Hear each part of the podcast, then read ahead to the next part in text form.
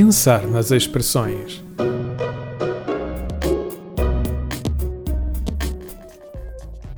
Estava aqui a pensar.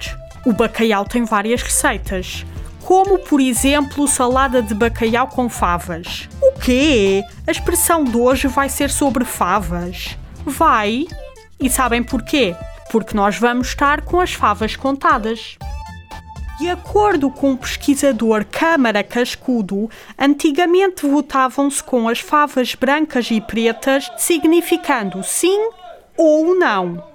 Cada votante colocava o voto, ou seja, a fava, na urna. Depois vinha o apuramento pela contagem dos grãos, sendo que quem tivesse o maior número de favas brancas seria o eleito. Engraçado, não é?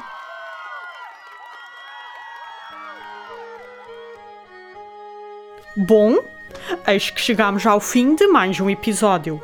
E porque cada emissão é como um mergulho pelas profundezas da nossa língua, até à nossa próxima viagem. E não se esqueçam de até lá fazerem esse tal mergulho com muita atenção e curiosidade, por forma a encontrarem as pérolas da língua portuguesa. Até lá!